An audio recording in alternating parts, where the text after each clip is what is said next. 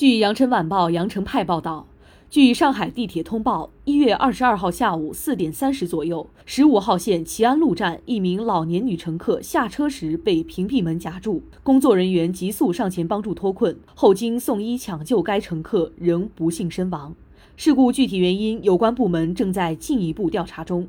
记者了解到，上海地铁十五号线为全自动线路，开通刚满一年。从目前公布的视频内容和报道看，这是一个典型的安全事故。地铁屏蔽门本身有技术安全设计，在遇到障碍物时，应该是可以进行识别、自动开关的。为何会夹住乘客？究竟是人为因素还是机器故障所致？工作人员在救助过程中有无操作失误？步骤是否符合流程？均需认真调查原因，追究安全责任，并进行彻底整改。资料显示。上海十五号线刚运营一年，全线为自动无人驾驶。此前，车站有关人士曾接受采访。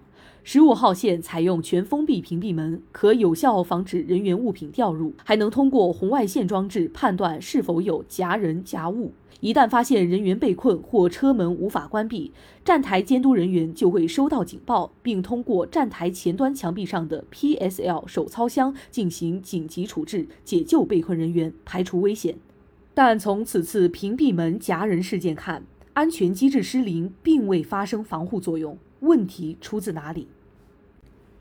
地铁是市民日常出行的交通工具，车次密、车载量大、客流非常密集，一旦发生安全事故，就容易造成人员伤亡。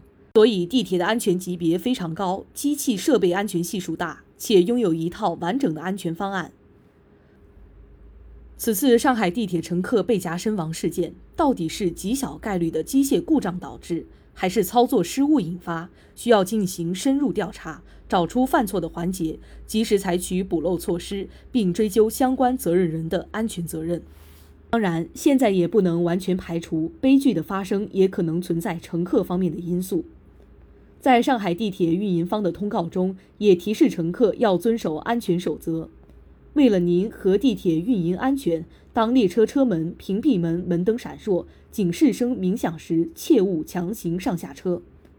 可见，广大乘客都要吸取血的教训，在乘坐地铁时也要提高安全防范意识，有序上下车，避免过度拥挤。更不要擅自违反规定，譬如扒车门、堵塞屏蔽门等。全国的地铁运营方要以此为戒。强化安全思维，严格遵守安全工作程序，加强工作人员的安全培训和日常管理，定期举办安全事故演习，熟练掌握应对安全事故的方法和技能，及时排查安全隐患点。